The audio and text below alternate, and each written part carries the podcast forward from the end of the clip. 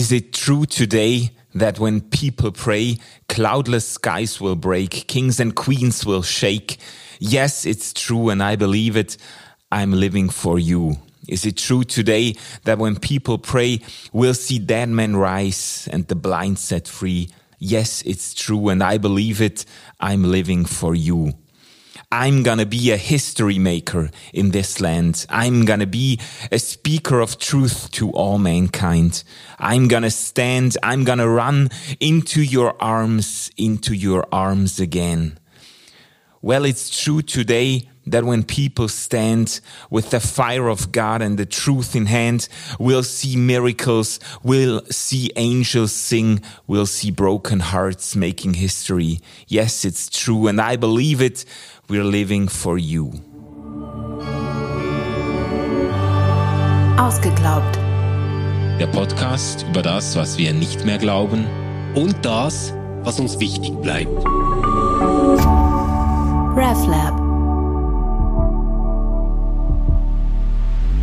Wow, wow, wow. Hallo und herzlich willkommen zu Ausgeglaubt. Hallo Stefan. Ähm, heute mit einem Lied, äh, das irgendwie im doppelten Sinne Geschichte schreiben will, Manu.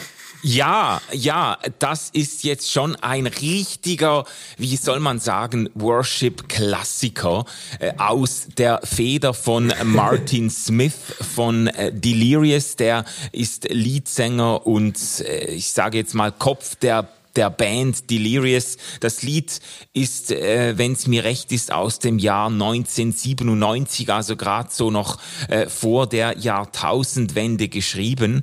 Und das ist schon. Also damals gab es noch CDs ja, und Kassetten ja, das, und äh, solche genau, Dinge. Gell? Genau, das ist wirklich auf einer CD hm. erschienen und ist, äh, ich würde sagen, um die Welt gegangen. Zumindest um die äh, westliche, hm. evangelikale äh, Welt, besonders in den USA USA. Das Ganze stammt ja von einer britischen Band, äh, aber die äh, hat besondere Erfolge gefeiert, auch in den USA. Und äh, das Lied ist, hat selber, könnte man sagen, hat selber Geschichte gemacht, ja. Ja. War auf dem Album King of Fools. Ja. Ähm, und ist so einer von äh, drei Hits, äh, der auf diesem Album äh, drauf war, glaube ich, oder? Ja, das kann sein. Das ist ähm, auf jeden Fall eines der ersten Alben von Delirious gewesen. Das ist ja eine Band, die eigentlich aus einem christlichen Jugendevent hervorgegangen ist. Also Cutting Edge äh, haben die äh, bespielt, dieses Jugendfestival Cutting mhm. Edge in Li Littlehampton in, in England. Und äh, anfangs hießen die auch Cutting Edge Band und haben sich dann äh, später den Titel oder die, die, den Namen Delirious mit einem äh, anschließenden Fragezeichen gegeben. Und ich kann mich schon noch erinnern an die Zeit, das war ja halt wirklich gerade die Zeit, in der ich da in diese ganze Worship-Szene eingetaucht bin. Das okay. war schon der heiße Scheiß. Also Delirious, das war schon der heiße Scheiß. Äh, äh, die haben dann... Warte mal, jetzt, jetzt musst du mir helfen. 97, wie alt warst du damals? Ja, da war ich gerade, äh, da war ich gerade gut 20. Also ich war 14. Ja, und du ja, warst 20. ich war 20 okay. äh, und habe mir das natürlich alles brühwarm reingezogen. Es gab auch ein ganz bekanntes Live-Album, das hieß, glaube ich, Live Live in the Can oder sowas. Und das Album, die CD, okay. war auch in so einer Büchse drin. Das war alles so total fancy, artsy, fartsy.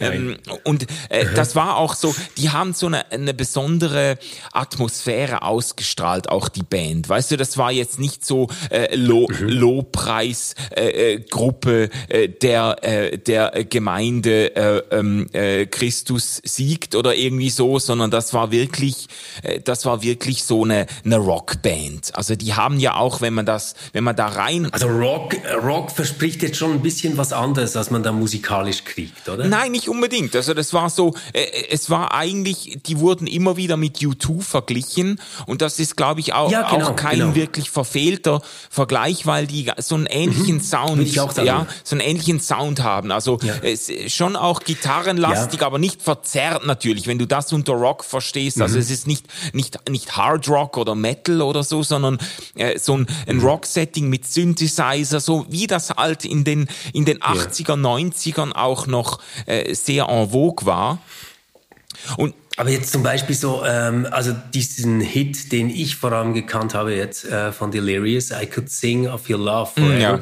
Ähm, der hat schon was ziemlich Poppiges auch, oder? Ah ja, ja, ja, auf jeden Fall. Es ist so Pop, Pop-Rock, ähm, mit dem, also mhm. es ist natürlich, man könnte sagen, es ist schon Mainstream-Musik gewesen und die Band ist ja auch wirklich äh, als eine der wenigen Worship-Bands in der Zeit oder vielleicht als eine der einzigen, also die waren ja auch nicht eine eigentliche Worship-Band, es war eine christliche Rock-Pop-Band und die sind in die Charts mhm. gekommen, also die sind sogar in Deutschland mhm. äh, ein Song ähm, in, ich glaube, Inside Outside, den äh, kannte ich damals auch noch gut und habe den oft gehört.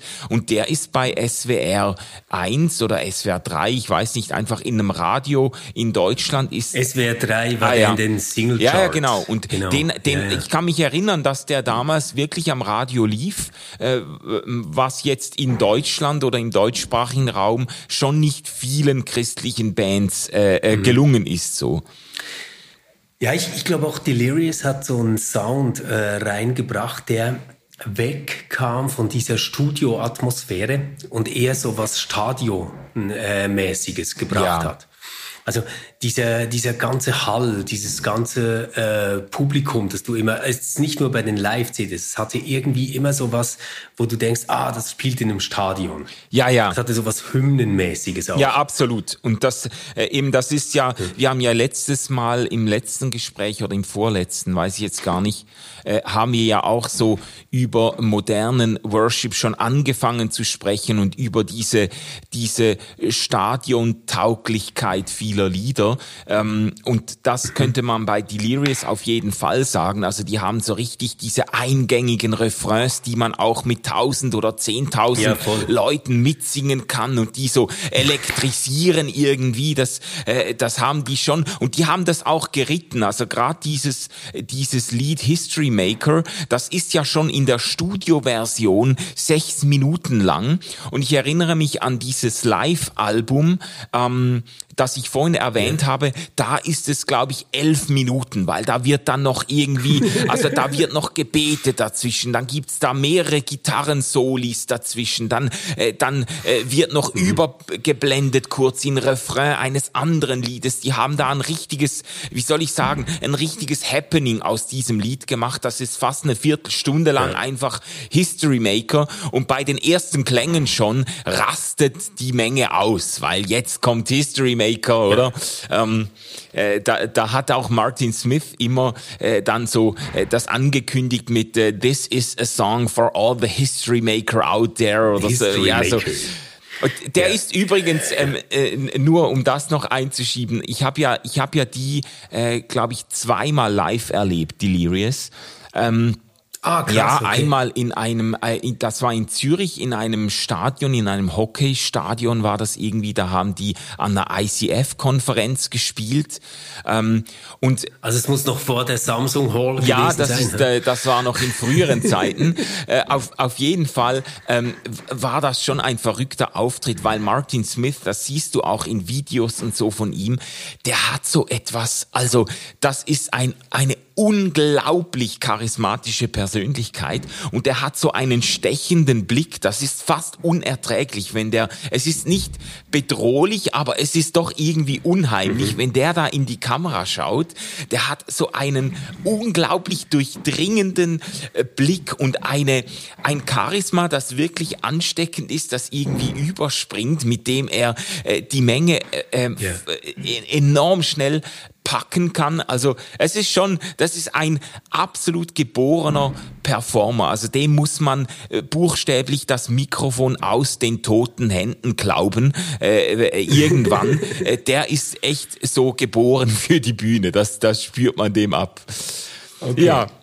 Ja, und ähm, ich meine, dieses Lied ähm, History Maker hat ja auch so einen Aufbau der wirklich darauf ausgelegt ist, äh, mitreißend zu sein. Ja. Also diese ähm, Strophen, die eher langsam anfangen, dann aber beide enden mit Yes, it's true and I believe it, I'm living for you.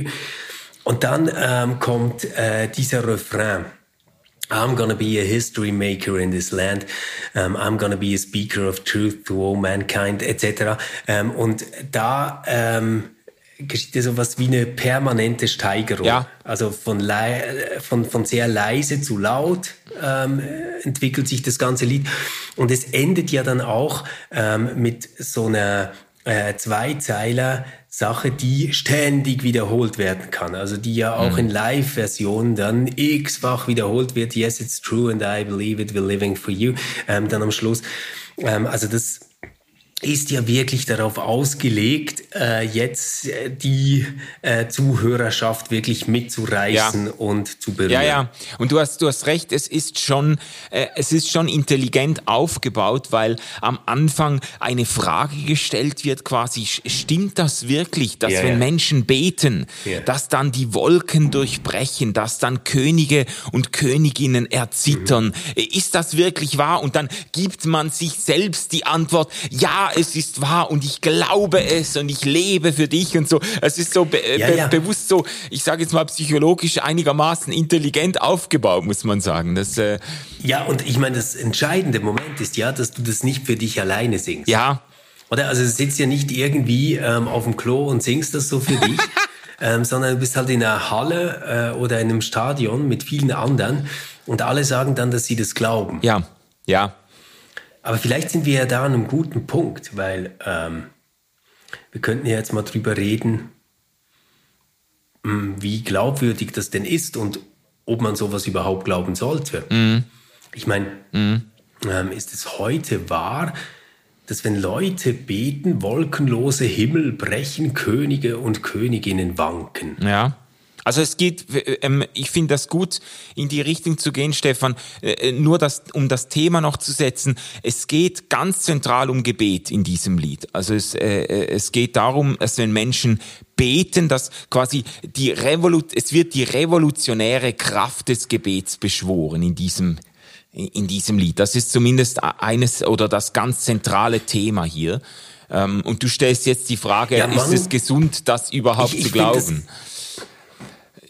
Ja, oder also ich, ich verstehe, wie du auf das Gebet kommst, weil es in der zweiten Strophe ja dann heißt, ähm, und, und in der ersten auch, is it true today that when people pray? Genau. Und so beginnt ja auch die zweite Strophe. Also es, es geht darum, ist es wahr, dass wenn Leute beten, mhm. das alles passiert? Also eben wolkenlose Himmel brechen, Könige und Königinnen wanken, ähm, dass wir tote Menschen auferstehen sehen, ähm, dass ähm, Blinde befreit werden, also wahrscheinlich soll das heißen geheilt werden, ja. nehme ich jetzt an. Ähm, also ist das wahr? Das, das sind so diese vier Elemente. Oder wolkenlose Himmel sollen brechen, Könige und Königinnen wanken, tote Menschen sollen auferstehen und ähm, Blinde werden wieder sehen. Mhm. Genau, genau. Ist ja eigentlich noch erstaunlich. Weißt du, ich meine, es könnte ja jetzt, könnte jetzt um ganz andere Dinge auch gehen, ähm, für die man beten könnte. Also jetzt zum Beispiel, ähm, ich habe noch nie dafür gebetet, dass wolkenlose Himmel brechen. Ja, das ist natürlich metaphorisch, aber äh, äh, ich weiß schon, äh, oder ich kann mir vorstellen, worauf, worauf du Oder er, er, erklär vielleicht mal die Metapher, was damit gemeint ist. Ja, äh, also äh, später äh, kommt ja ähm, kommt ja das nochmal. Ähm, Warte jetzt mal. Du meinst das mit dem wolkenlosen Himmel? Ja, nee, das ist, sorry, das ist, das ist die Stelle, die, ich denke, die spielt auf die Geschichte von Elia an, der ja betet um Regen mhm. und es ist wolkenlos und dann, dann, äh, dann erscheint doch irgendwie, dann wird immer wieder der, der, ich glaube, der Diener geschickt, um zu sehen, ja, ja, tut sich schon was und so und irgendwann gibt's ein mhm. kleines mhm. Wölklein und dann gibt's einen äh, Sturz, Sturzbäche, einen Platz, Regen Regen, ähm, Elia, der quasi die Macht Gottes, das ist ja auch im Zusammenhang von Gebet, die Macht mhm. Gottes erweist, indem jetzt äh, Regen vom Himmel kommt und dann äh, natürlich auch ähm, Regen das Land bewässert und wieder Frucht hervorbringt, wieder Nahrung mhm. hervorbringt. Das ist ja der Kontext. Ähm, äh, das ist, glaube ich, die Metapher, die hier äh, evoziert wird, dass äh, durch das Gebet, äh, wenn man das jetzt ein bisschen überträgt, dass quasi Menschen belebt, genährt werden, dass Menschen äh, irgendwie zu neuem Leben erwachen, dass etwas, ja. äh, etwas vom Himmel einbricht in die Realität ja. des, äh, äh, dieser Welt oder so. Das steht wohl im Hintergrund. Ja, du, du beschreibst es jetzt sehr stark von der Wirkung her, aber ich habe schon das Gefühl, dass jetzt mit diesem Elia-Verweis das Bild eigentlich stark davon lebt, dass das Gebet Gott dazu bewegen kann, Dinge zu tun. Ah, ja. Also dass es wirklich ähm, durch das Gebet zu einem konkreten Eingreifen Gottes, zu einer Machtdemonstration auch auf der Erde kommt. Ja, auf jeden Fall. Ich glaube schon, das ist so ganz, ganz wesentlich für diesen Bezug, oder? Weil eigentlich würden wir sagen, na ja, also das mit dem wolkenlosen Himmel, das, das macht jetzt wirklich nur Sinn ähm, in diesem Elia-Rückschluss. Und da geht es ja aber darum, dass er eben ein richtiger Prophet ist und kein Pseudoprophet, weil das eben alles funktioniert. Also diese Geschichten, die dann von Elia erzählt werden, werden ja auch erzählt, um zu sagen, das war eben ein richtiger Prophet, einer, der ähm, mit äh, Gott quasi ganz nahe war. Ja, ja. Und der ihn auch dazu bewegen konnte, Dinge zu tun. Absolut. Also ich glaube, das ist ein, ein äh, dezidiert äh, äh, interventionistisches Gebets Verständnis oder Verständnis des Handelns Gottes dahinter, also die, äh, die feste Überzeugung, dass, ähm, dass Gott eingreifen kann und eingreifen will ins Geschehen dieser Welt und dass er durch das Gebet seiner Gerechten äh, auch dazu bewegt werden kann. Also das ist keine Frage im mhm. Hintergrund. Die, die, die anderen ähm, Wirkungen, die dann aufgezählt werden, die sind ziemlich klar dem Dienst Jesu entnommen. Also das äh, Auferwecken von Toten, äh, die Heilung von Blinden und so. Das ist ja, was sich durch den Dienst von Jesus zieht und was Jesus dann seinen Jüngern auch in Aussicht stellt. Er sagt ihnen ja sogar äh, in der äh, Version des Missionsbefehls von Markus, glaube ich, geht und, und heilt, äh, heilt äh, die Kranken und weckt die Toten auf. Und an anderer Stelle auch schickt er sie ja schon, schon vor seiner Auferstehung, schickt er sie quasi los und sagt, macht dasselbe, wie ich getan habe, äh, ähm, betet und lasst diese Dinge geschehen, die eben hier im, im, im, im Lied vorkommen. Ja, wobei dieses Kings and Queens will shake. Mhm. Das könnte man schon auch noch ähm, auf einen viel älteren Bezug zurückführen. Ich weiß nicht, erinnerst du dich noch an das Lied Ein feste Burg ist unser ja, ja, Gott? Ja, ja. Das, das wir besprochen hatten. Und das geht ja stark auf diesen äh, Psalm 46 zurück. Mhm. Und beim Psalm 46 heißt es, die Heiden müssen verzagen und die Königreiche fallen, das Erdreich muss vergehen, wenn er sich hören lässt. Ah, ja, und ja. ich, ich glaube schon, ähm, dass, dass hier ähm, ja, diese Idee, dass quasi Gott mit einem Wort die weltliche Macht äh, fällen kann. Und dass eigentlich alle weltliche Macht letztendlich von Gott ganz leicht äh, wieder kassiert werden kann und er die ganzen Umstände ändern kann, Herrscher absetzen kann und neue bringen kann, dass das schon auch eine Rolle spielt. Ja, also ich würde auch sagen, dass äh, das ganze Lied, wenn man jetzt das ein bisschen durchscannt auf biblische Referenzen, dann, äh, dann mhm. Zehrt es sicher stark von diesem neutestamentlichen Dienst von Jesus, aber genauso stark von der Prophetensprache und der Psalmensprache. Also genau. gerade dieses Könige, ja. äh, dieses Erschüttern von Königreichen, das ist ja auch eben, das ist bei Propheten ein äh, durchgehendes Thema und wird auch in den Psalmen dann äh, reflektiert. Mhm. Äh, das glaube ich auch, das ist da entlehnt. Überhaupt kann man sagen, dieses Lied, ähm, so modern es inszeniert und arrangiert ist, es ist eigentlich völlig völlig gesättigt mit biblischer Sprache mhm. und biblischer Metaphorik. Ähm, im, Im Refrain haben wir dann noch, äh, vielleicht kommen wir darauf irgendwann äh, noch zu sprechen, ähm, äh, haben wir dann ein bisschen unerwartet diese Wendung ähm, I'm gonna stand also ich werde ich werde ein ein, ein äh, ja. Geschichtenmacher werden in diesem Land ich werde die Wahrheit sprechen äh, der ganzen Menschheit gegenüber ich werde stehen und dann plötzlich kommt ich werde rennen into your arms in deine Arme und noch einmal in deine Arme das ist dann die Geschichte des verlorenen Sohns die hier irgendwie eingespielt wird und die ein bisschen überraschend kommt weil ja zuerst erst quasi die Welt der mhm. Adressat zu sein scheint, die Menschen, die geheilt werden, die Menschen, zu denen Wahrheit gesprochen wird und dann plötzlich rennt man quasi äh, äh, in die Arme Gottes. Das ist eine eigenartige Wendung des Liedes. Naja, ähm, das, das ist auch ein bisschen die Frage, wie man das zu deuten hat. Aber lass uns vielleicht noch mal ganz kurz diese ersten beiden Strophen ja.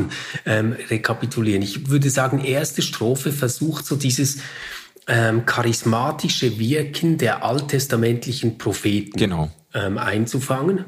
Die zweite Strophe, ähm, das Wirken des Christus auf Erden. Ja. Ähm, und zwar eben durch äh, Heilungen ähm, und sogar durch diese Vollmacht, Tote wieder auferstehen zu lassen. Ja. Und das alles dient jetzt quasi, sage ich mal so, als Maßstab oder als Erwartungshorizont für das eigene Handeln, frei, wie du sagst, im Gebet. Gell? Also ja, es genau. ist nicht äh, so gedacht, dass man jetzt irgendwie den coolen Zauberspruch kennt, sondern es geht quasi um so eine Gebetsvollmacht, ja. die man da aufruft ja. aus dem Alten und Neuen Testament. Und jetzt kommen wir ähm, zu diesem Refrain. Ähm, ich werde ein, einer sein, der Geschichte macht in diesem Land, mhm. müsste man vielleicht übersetzen, weil Geschichtsschreiber meint was ganz anderes. Ja, also, ja. ja, ja. ja, ja. Ähm, ich, ich werde einer sein, der Geschichte macht in diesem Land. Ich werde die Wahrheit der ganzen Menschheit verkünden. Um, ähm, I'm gonna stand, I'm gonna run. Also ich, ich, ich stehe oder vielleicht ich, ich werde dafür einstehen, könnte man auch sagen. Ja. Ich, ich weiß es nicht genau. Ähm, und I'm gonna run into your arms, into your arms again. Und das ist ja zunächst mal gar nicht klar, wessen Arme sind jetzt gemeint. Ja, schon, ich würde also, schon sagen, Gottes Arme. Ich meine, er ist, er ist ja, angesprochen. Oder die des Christus. Ja, oder ja, ja, ja, Christus. okay. Okay, gut. Da äh, hätte ich jetzt nicht, da hätte ich jetzt nicht differenzieren äh, wollen, aber äh, ja, Klar, aber auf jeden Fall ist, ist gedacht quasi, ähm, ähm, ähm, jetzt wechselt die Perspektive oder jetzt wechselt irgendwie die, äh, die, die Sicht und es geht um Gott, dem man sich zuwendet. So, in dessen Arme man ja. rennt. Weißt du, mich, mich interessiert das halt noch, ähm, wer dieses ähm, Du ist mhm. im Lied. Ja. Weil ähm, in der darauffolgenden äh, Strophe kommt ja dann da, da wird Gott wieder ähm, genannt in der dritten Person, with the fire of God and the truth in hand. Also ähm, äh, da, da heißt es ja dann nicht ähm, with your fire. Ja. God, oder irgendwie sowas, oder? Ja, okay, ja. Also deswegen, ich, ich glaube schon, dass eigentlich die Idee ist, dass man äh, dieses ganze Charisma der Propheten und des Christus aus dem Alten und Neuen Testament jetzt zusammennimmt und dann quasi sagt, ähm, dafür stehe ich ein und gebe ich mein Leben hin auf dieser Welt. Mhm. Ähm, und ähm, indem ich das tue, indem ich dafür einstehe, ähm, komme ich Christus nahe. Ja. Ja. Also diese, diese Idee, Christus ähnlicher zu werden, die finde ich ziemlich stark in diesem Lied. Ja. Und zwar indem man sich auf Christus zubewegt. Mhm. Ja, also das ist für mich ein bisschen die Frage. Ich, ich komme da, also ich finde das eine stimmige Interpretation, die du hier anbietest. Ich komme nicht so ganz dahinter, wie es gedacht, äh, äh, wie es gedacht war oder äh, wie es verstanden werden wollte. Der Zusammenhang, weißt du, zwischen diesem äh, ich gehe mhm. raus, mhm. ich ich äh, gehe auf die Menschen zu, um Blinde zu heilen, um Tote aufzuerwecken, um einen Unterschied zu machen, Geschichte zu schreiben in dieser Welt und dann ich renne in deine Arme. Wie ist der Zusammenhang? Man könnte auch sagen, ähm, ich kann all das nur tun, äh, quasi im Gebet leben, äh, Zeugnis geben, äh, mhm. missionieren, was auch immer. Ich kann das alles nur, nur tun als jemand, der immer wieder in Gottes Arme rennt. Also quasi die, ja, genau. die Kraft und die Motivation äh, dazu kommt aus dieser äh, Gegenwart Gottes. Mhm. Ähm, äh, vielleicht ist es so gedacht, ich weiß es nicht, ja. Ja, ja. Ja, ähm, und dann haben wir weitere Motive, die genannt werden. Well, it's true today that when people stand with the fire of God and the truth in hand, we'll see miracles, we'll see angels sing. Also wir werden Wunder sehen, wir werden Engel singen hören. We'll see broken hearts making history. Also wir werden gebrochene Herzen sehen, die Geschichte schreiben. Ja, ähm, ich meine, das ist ja auch ein spannendes Motiv, also gebrochene Sekunde. Herzen, die Geschichte schreiben. Ähm, hast du ähm, da an was Bestimmtes gedacht? Mir ist gleich die Offenbarung in den Sinn gekommen. Ah. Also ah. wo, wo, ja, oder wo, wo quasi dieses ganze Heer des Christus, der wiederkommt, ist ja dann eigentlich äh, zusammengestellt aus den Zerbrochenen und denen am Rand. Ah, und gerade okay, nicht ja. den Starken und Mächtigen. Also da habe ich an Offenbarung gedacht. Ah, das ist interessant. Also das Offenbarungsbuch. Äh, das ist mir jetzt nicht in den Sinn gekommen, aber ich finde den, ich finde die Zeile einfach spannend und auch irgendwo hilfreich, weil es wenigstens an einer Stelle so diesen wahnsinnigen und da werden wir ja sicher, so wie ich dich kenne, noch drauf zu sprechen kommen, auch kritisch, diesen wahnsinnigen Optimismus oder fast schon diese Selbstüberschätzung irgendwie ein bisschen bricht in dem deutlich wird, ja, ja. diejenigen, die hier ähm, aktiv werden und mit der Kraft Gottes Geschichte schreiben, das sind zerbrochene Menschen. Das sind, das mhm. sind nicht irgendwelche äh, Helden, die jetzt mit besonderer, äh, besonderer Stärke oder Fähigkeiten ausgestattet sind. Das sind eigentlich gebrochene Menschen, die sich einfach in den Dienst Gottes stellen. So lese ich mhm. das jetzt ähm, als Erinnerung. Ähm, äh, so könnte man natürlich auch dieses,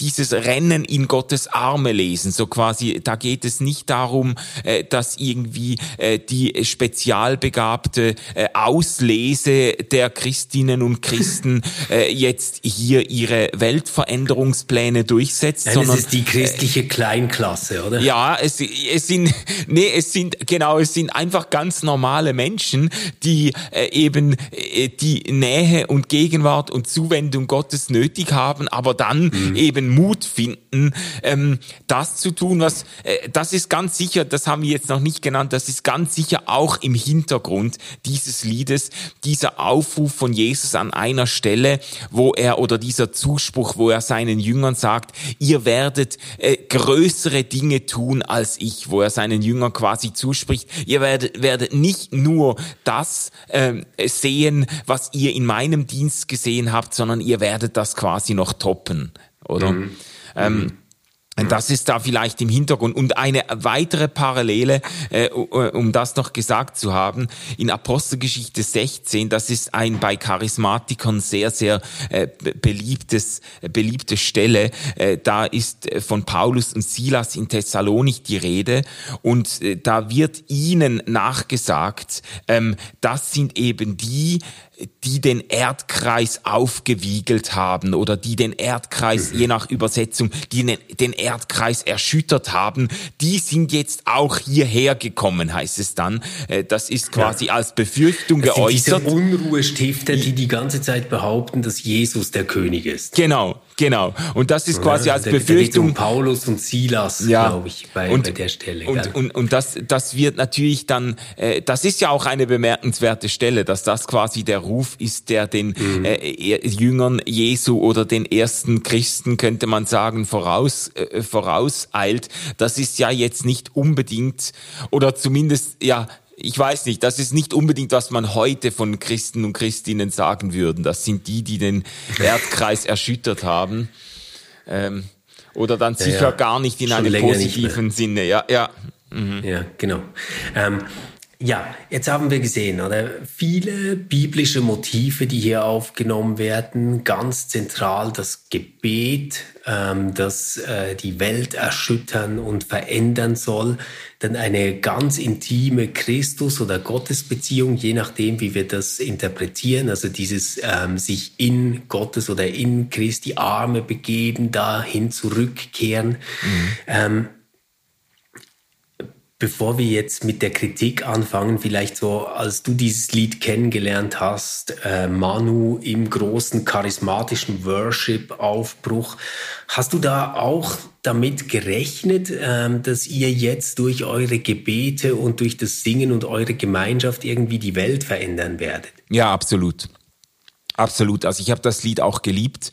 Äh, das ist ja wirklich so auch in meine ganz, in meine ganz äh, hyperbegeisterte und äh, hyper erwartungsvolle Jugendzeit gefallen, ebenso mit 2021. Da bin ich dann auf die Bibelschule und da habe ich wirklich gedacht, so jetzt beginnt die Erweckung mit mir. Und da das Lied, das Lied habe ich natürlich mit großer Begeisterung gesungen und mir wirklich die Seele aus dem Leib gesungen mit diesem, mit diesem Lied, weil das wirklich so die Erwartung ist, die ich gehegt habe und die man auch, muss ich sagen, die man auch in diesen Kreisen geschürt hat. So, äh, du äh, ähm, und eben, wir, wir können das ja nachher dann auch äh, äh, kritisch analysieren. Das kann man in, in zwei Richtungen drehen. Man, man kann natürlich sagen, uns wurde, äh, die, mir wurde die, die Bedeutung meines Lebens zugesprochen. Du kannst einen mhm. Unterschied machen. Du bist nicht irgendwie einfach äh, ein unbedeutendes Rädchen in der Vorseh Vorsehung Gottes. Du bist auch nicht einfach äh, irgendwie ein Zufallsprodukt, das jetzt da vor sich hindümpelt, sondern du kannst mit deinem Leben etwas bewegen. Du kannst die Welt verändern. Du bist Teil einer revolutionären Bewegung und so. Und das hat mir auch gut getan. Das hat mir irgendwo mhm. ähm, äh, etwas, etwas, äh, eine Identität und einen Selbstwert irgendwie zugesprochen.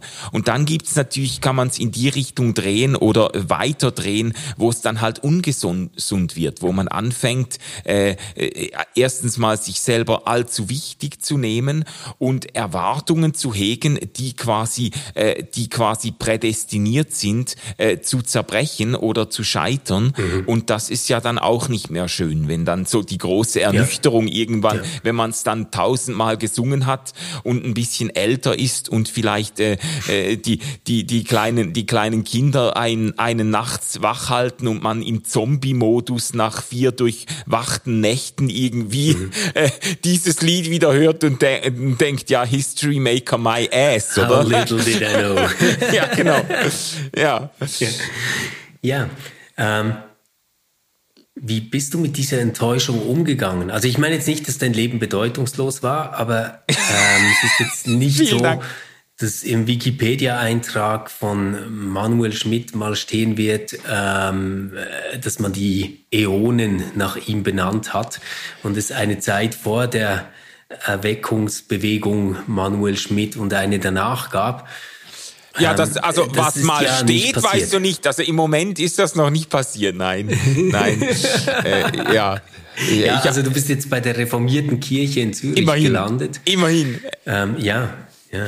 Ähm, Sieht jetzt aber ehrlich gesagt weniger aus wie in einem geistlichen Dschihad, wenn ich dein Büro im Hintergrund sehe, sondern eher gut saturiert, ähm, etwas gesetzt, Familienvater und ganz zufrieden angekommen. Aber das ist ja ein Weg dahin. Ja. Vom, ich sage jetzt mal, jungen Mann, der denkt, ähm, ich bin Teil einer Bewegung, die diese ganze Welt verändern wird, ähm, zu einer Person, die jetzt auf dieses Leben zurückblickt, für vieles, das höre ich immer wieder von dir, auch dankbar ist und sagt, ja. das ähm, war gut, dass ich das mitgenommen habe. Aber ich glaube, so unter dem Strich wäre der 20-jährige Manu mit den Entwicklungen, die die Welt genommen hat in diesen äh, 25 Jahren, ja nicht so zufrieden gewesen, dass er gesagt hätte, ja, also wenn ich dann im Podcast-Studio sitze und mich mit Stefan über History Maker unterhalte, dann, dann haben wir es wirklich geschafft. Wahrscheinlich nicht. Wahrscheinlich hätte ich das damals mir ganz anders vorgestellt. Und das ist natürlich eine gute Frage, wie man mit gewissen Ernüchterungen umgeht. Also ich, äh, einerseits äh, habe ich das so gemacht, wie uns das natürlich dann auch immer wieder vordekliniert äh, wurde. Ähm, äh, man kann das Ganze runterbrechen und kann natürlich sagen, ja, History Maker, natürlich, es kann nicht jeder ähm, äh, ein weltbewegender äh, ähm, Erweckungsprediger Politiker äh, werden, ähm, der da ein eigenes Imperium aufbaut und so, äh, sondern es, äh, es gibt auch ganz andere Arten, Geschichte zu schreiben. Man kann auch, indem man sich in seine kleinen Kinder investiert, kann man Geschichte schreiben und indem man an einem Ort Aber treu das ist seinen eher Dienst was, was im Evangelikalen so. dann so eine Frauenrolle ist, oder? Das mit der Familie und den Kindern. Ja, ja, ja, ja, genau. So, so, also bös könnte man natürlich sagen, so wurden dann die, äh, so wurden dann die äh, Familienmütter äh, beschwichtigt, indem man ihnen äh, ihre Bedeutung als Geschichten ähm, als äh, äh, äh, Geschichtenschreiber quasi. Hey Manu, Manu ich, ich habe gerade eine witzige Assoziation. okay. Hey Mädels, ihr seid nicht die, die Geschichten schreiben. ihr seid die, die Geschichten erzählen sollen. Und zwar euren kleinen Kindern zu Hause. Das ist eure Aufgabe. Das war doch schon so ein bisschen die Message, oder? Ja, nein, nein, nein. I'm gonna be a history teller. Ach, das ist jetzt das ist jetzt wieder ein Einwurf, Stefan. Äh, was soll ich damit jetzt anfangen? Nee, das war ja, das war ja, ja, das war ja gut gemeint. Aber es ist, es gibt dann natürlich auch den Punkt, wo man auch mit diesen, mit diesen, äh, ich sage jetzt mal verkleinerten äh, Formen äh, der, äh, der ähm, äh, revolutionären äh, ähm, äh, Begeisterung und des Pathos irgendwo mhm. irgendwie an die Grenze kommt. Du merkst, ja, also, aber ja. Äh, vielleicht geht das überhaupt gar nicht so richtig auf. Vielleicht bin ich jetzt mhm. irgendwo gar nicht mehr so, fühle ich mich überhaupt nicht mehr als äh, als ja. Teil irgendwie einer guten weltbewegenden ähm, äh, äh, Geschichte oder so. Aber weißt du, ich finde, ich finde das äh, da, ich finde das eigentlich eine, einen wichtigen äh, Punkt, den ich auch heute noch ähm, unterschreiben oder bekräftigen würde. Ich, ich habe auch jetzt als reformierter Theologe, habe ich immer noch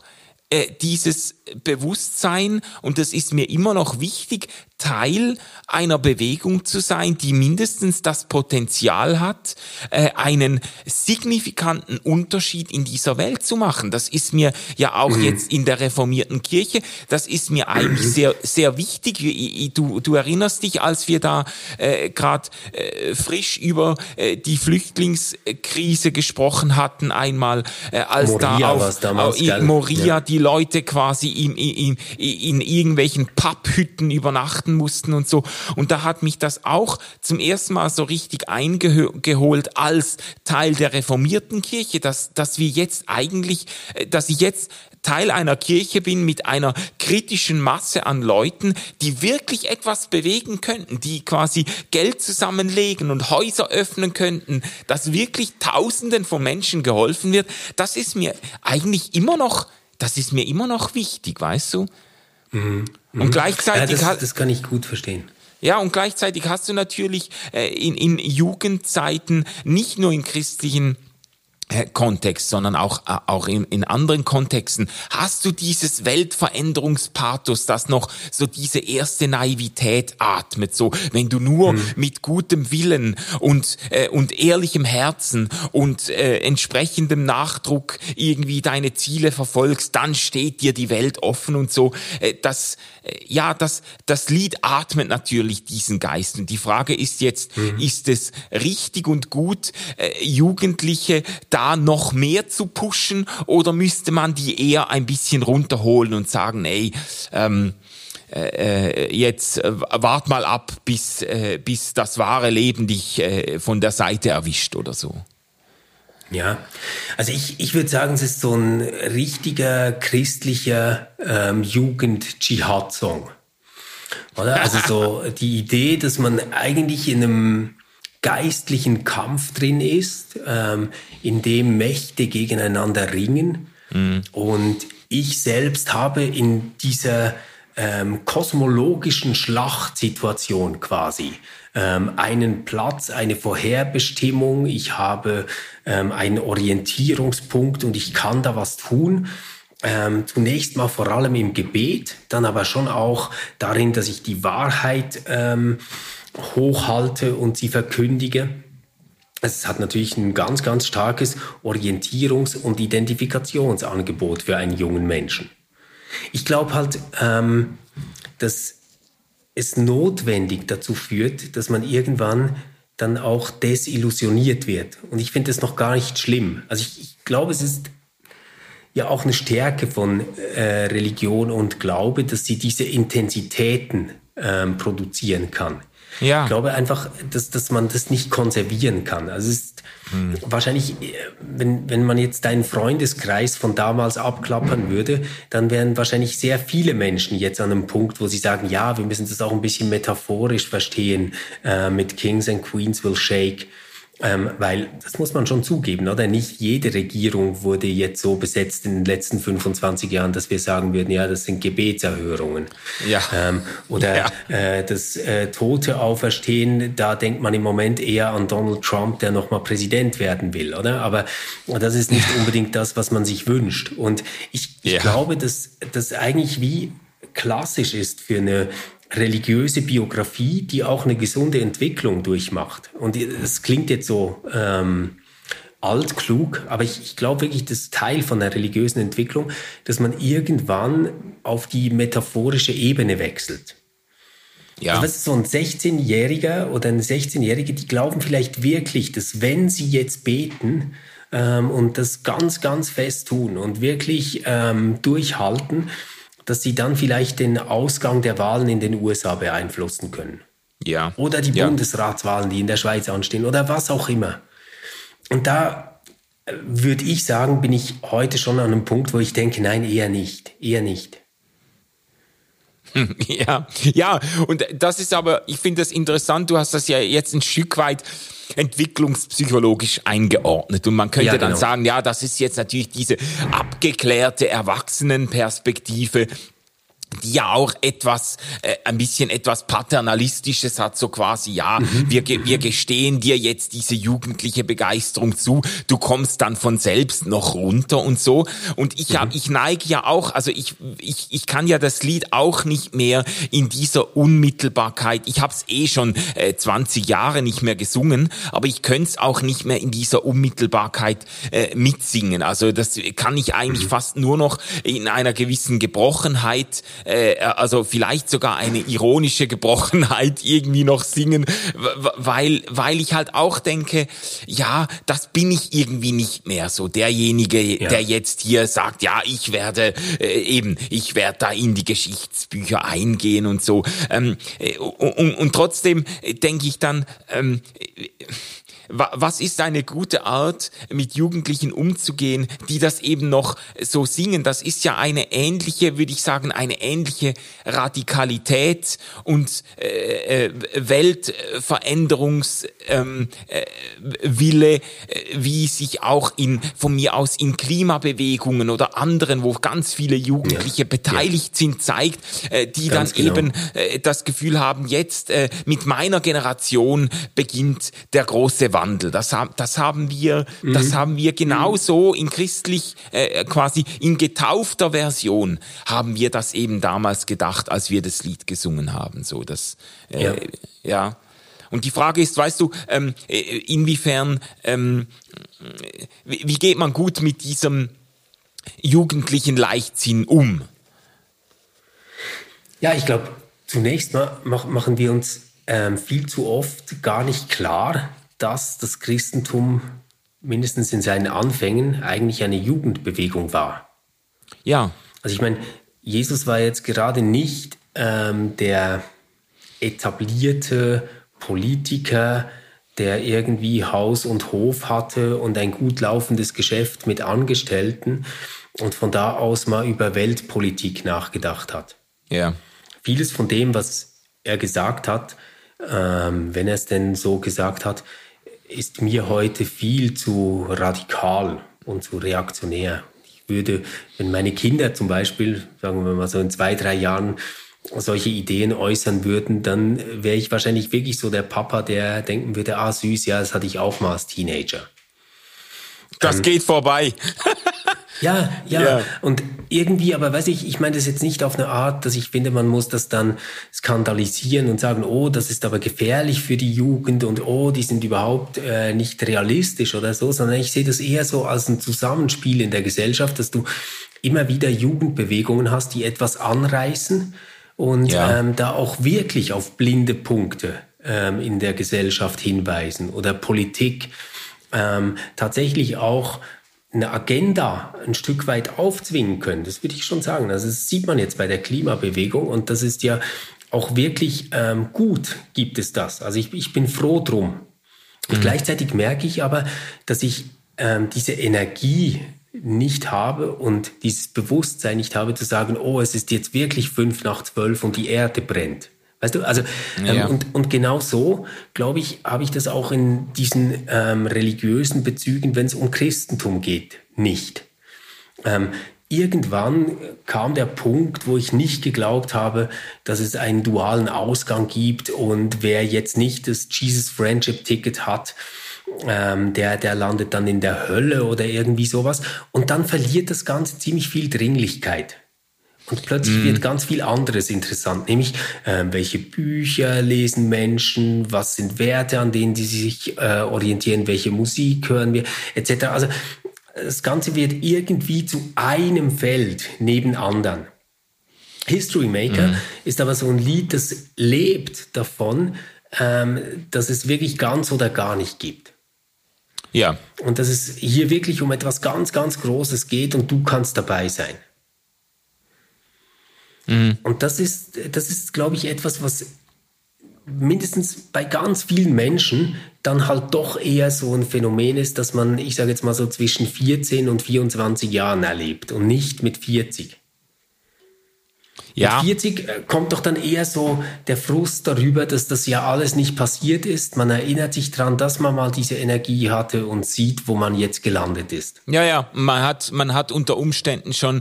Äh, und dann halt singt man eher TC-Lieder, oder?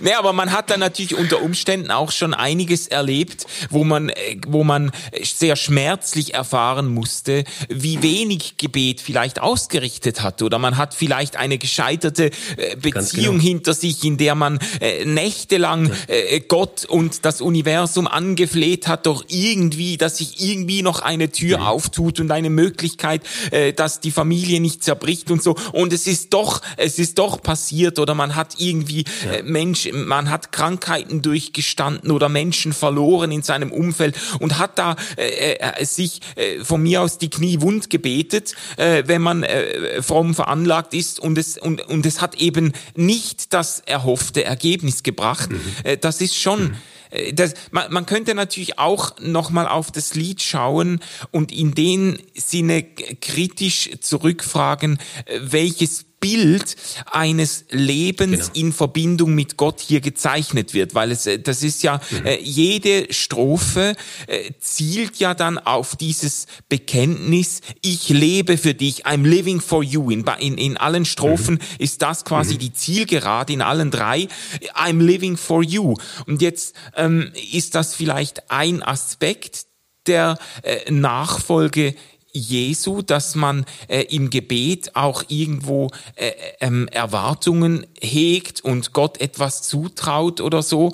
Aber es ist halt schon ein sehr einseitiges Bild, das hier gezeichnet wird. Also äh, mit Gott ja. leben oder für Gott leben äh, bedeutet ja vielleicht auch mehr und etwas anderes noch, als einfach ähm, äh, ähm, für Kranke zu beten und äh, Tote aufzuerwecken und äh, äh, die Welt zu verändern und äh, Könige zu erschüttern oder so. Das, äh, es, man, man könnte das ja auch in sehr viel kleineren Münzen auszahlen und in ganz andere Richtungen noch ziehen, wo genau. es darum geht, äh, von mir aus äh, äh, ähm, Gerechtigkeit zu üben, Großzügigkeit zu üben, mhm. dort, wo es überhaupt gar keiner sieht, äh, äh, ehrlich zu sein, dann, wenn es mich etwas kostet, äh, zu scheitern an sich selbst und zu vielleicht manchmal besteht das Leben mit Gott nur darin, zu wissen, dass man in seinem seinen ganzen Unzulänglichkeiten nicht ins Bodenlose fällt. Oder weißt du, was ich meine? Mhm. Das ist der, der, das ja, Spektrum genau, ist viel meinst. größer. Ja. Und, und weiß ich glaube auch, man, man kann das an einer Stelle im Lied oder an einem Thema im Lied ganz gut zeigen, was das Problematische ist, das gar nicht sein müsste eigentlich. Ähm, nämlich am Begriff der Wahrheit. Also wenn wir uns mal anschauen, wie Wahrheit auftaucht in diesem Song, dann kommt es vor, um, I'm gonna be a speaker of truth to all mhm. mankind. Ähm, da ist die Wahrheit irgendwie etwas, was man aussagen kann. Es geht nicht darum, ähm, wahrhaftig zu leben oder irgendwie sowas, sondern es ist etwas, das ich haben kann und bringen kann. Mhm. Also ich, ich kann das haben und in die Welt bringen. Es gibt das. Und bei einer anderen Stelle heißt es, well, it's true today that when people stand with the fire of God and the truth in hand, also da wird es dann wirklich ähm, so richtig äh, konkret, oder? Also da ist die Wahrheit etwas, das ich das quasi in meiner Verfügung letztendlich unterliegt, dass ich in den Händen habe. Ich habe das ich in der Feuer Hand habe, Gottes ja. und die Wahrheit in den Händen. Und das ist schon verrückt, oder? Weil äh, das eigentlich den, den ganzen Bildern, die wir im Neuen Testament von Wahrheit haben, ja komplett zuwiderläuft. Ja. Also ja. da ist Wahrheit Wahrheit ist etwas, das wirklich auf den Christus reserviert ist. Also Christus ist die Wahrheit und das Leben. Ja. Und ja. Ähm, den kann man eben nicht einfach in der Hand haben und den kann man nicht einfach aussprechen, sondern das ist etwas Beziehungshaftes, etwas, das sich ähm, in einer Biografie immer wieder bewährt, etwas, woran man sich abarbeitet, etwas, was einem auch entgegenkommt und vielleicht nicht immer einig ist mit dem, was man selbst ist. Es ist ja, nicht ja. etwas, über das ich verfüge, sondern es ist wirklich vielleicht gerade das, was mir manchmal ganz, ganz fremd ist. Und ja. ganz, ganz oft ist die Wahrheit im Neuen Testament nicht das, was vor Augen liegt, was man denkt, ah ja, also ein bisschen gesunder Menschenverstand, dann sieht das ja jeder und jetzt müssen wir das bekennen, oder das, was irgendwie jetzt die normale Schriftexegese gerade so ergeben würde. Ich meine, was, was Paulus zum Beispiel für mirakulöse Schriftauslegungen macht, um zu zeigen, dass das diese Wahrheit ist, die angekündigt worden ist. Das ist schon verrückt, oder? Und bei, bei all dem ähm, wäre, glaube ich, gegenüber dem, wie handhabbar Gott ist und wie ich den quasi auf meiner Seite wissen kann. Aber auch wie handhabbar Wahrheit ist und wie ich die ins Spiel bringen kann. Da, da wäre vielleicht etwas mehr Bescheidenheit nicht schlecht und uns würde ja nicht dazu führen müssen, dass das alles relativ ist in dem Sinne von anything goes, sondern eher so, dass man versteht, es ist relativ im Sinne von, es ist eben relational. Es lebt aus einer Beziehung, die man hat zu Gott. Ja, ja, ja. Also äh, man, wenn man jetzt äh, an der Metaphorik festhalten wollte, dann müsste man das eigentlich eher umdrehen und sagen, nicht ich habe die Wahrheit in der Hand, sondern die Wahrheit hat mich ein Stück weit in der mhm. Hand oder hat mich ergriffen genau. oder äh, und ist eben etwas, äh, was ich nicht aus dem Hut zaubere, sondern ja. äh, was was ich was ich im besten Fall irgendwo äh, verkörpere oder inkarniere oder ähm, ja. oder lebe oder so. Ja, ja. Also ich finde das, das finde ich eine sehr hilfreiche äh, Analyse oder Unterscheidung in, in diesem Song.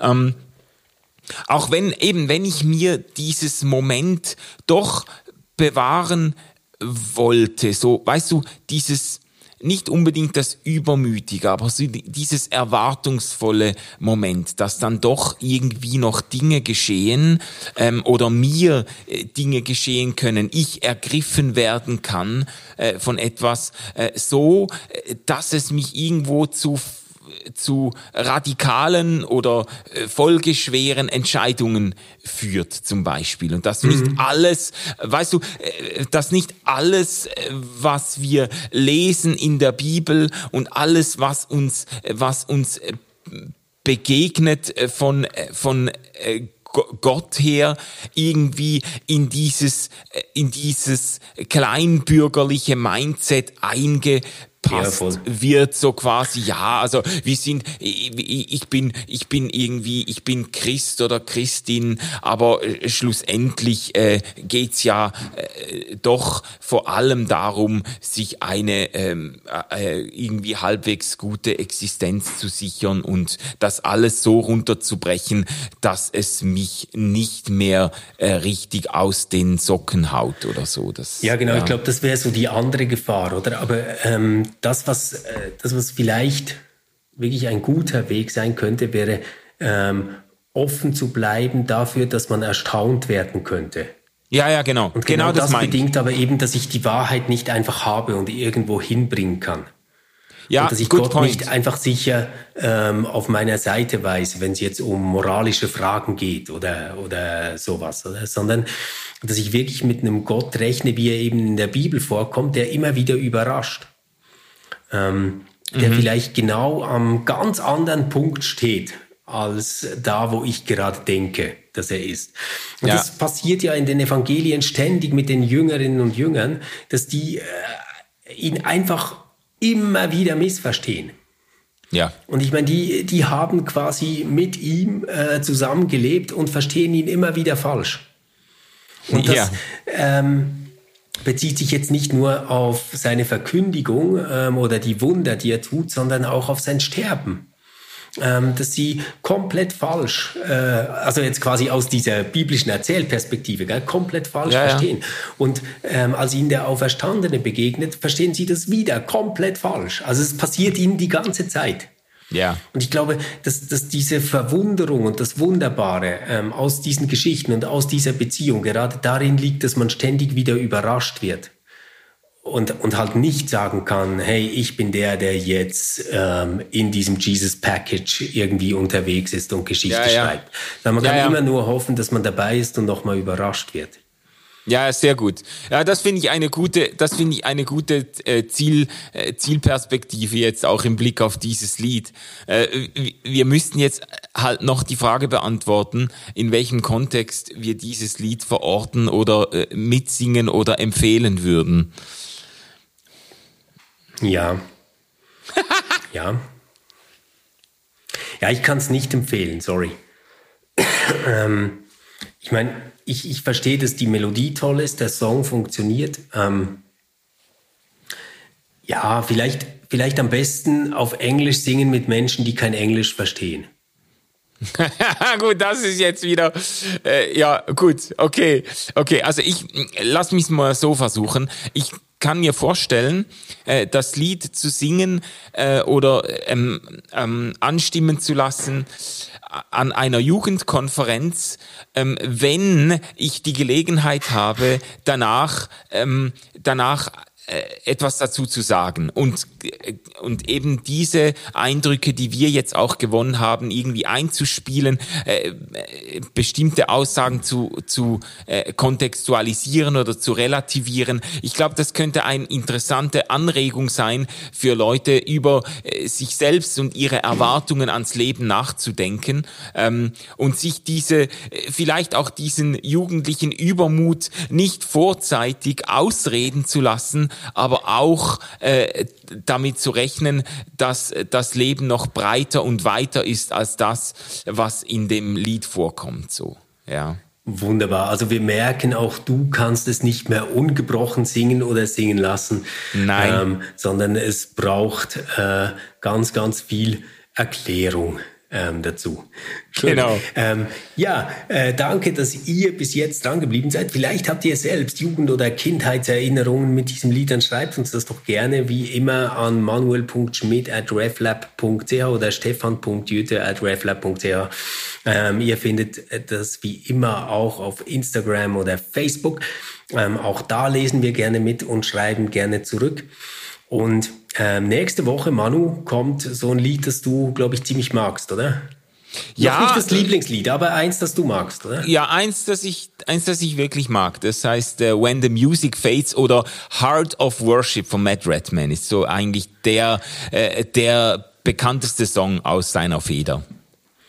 Also wer Lust hat auf einen performativen Selbstwiderspruch, ähm, nächste Woche wieder einschalten am Mittwoch und bis dahin Stimmt. eine gute Zeit euch allen. Tschüss. Tschüss. RefLab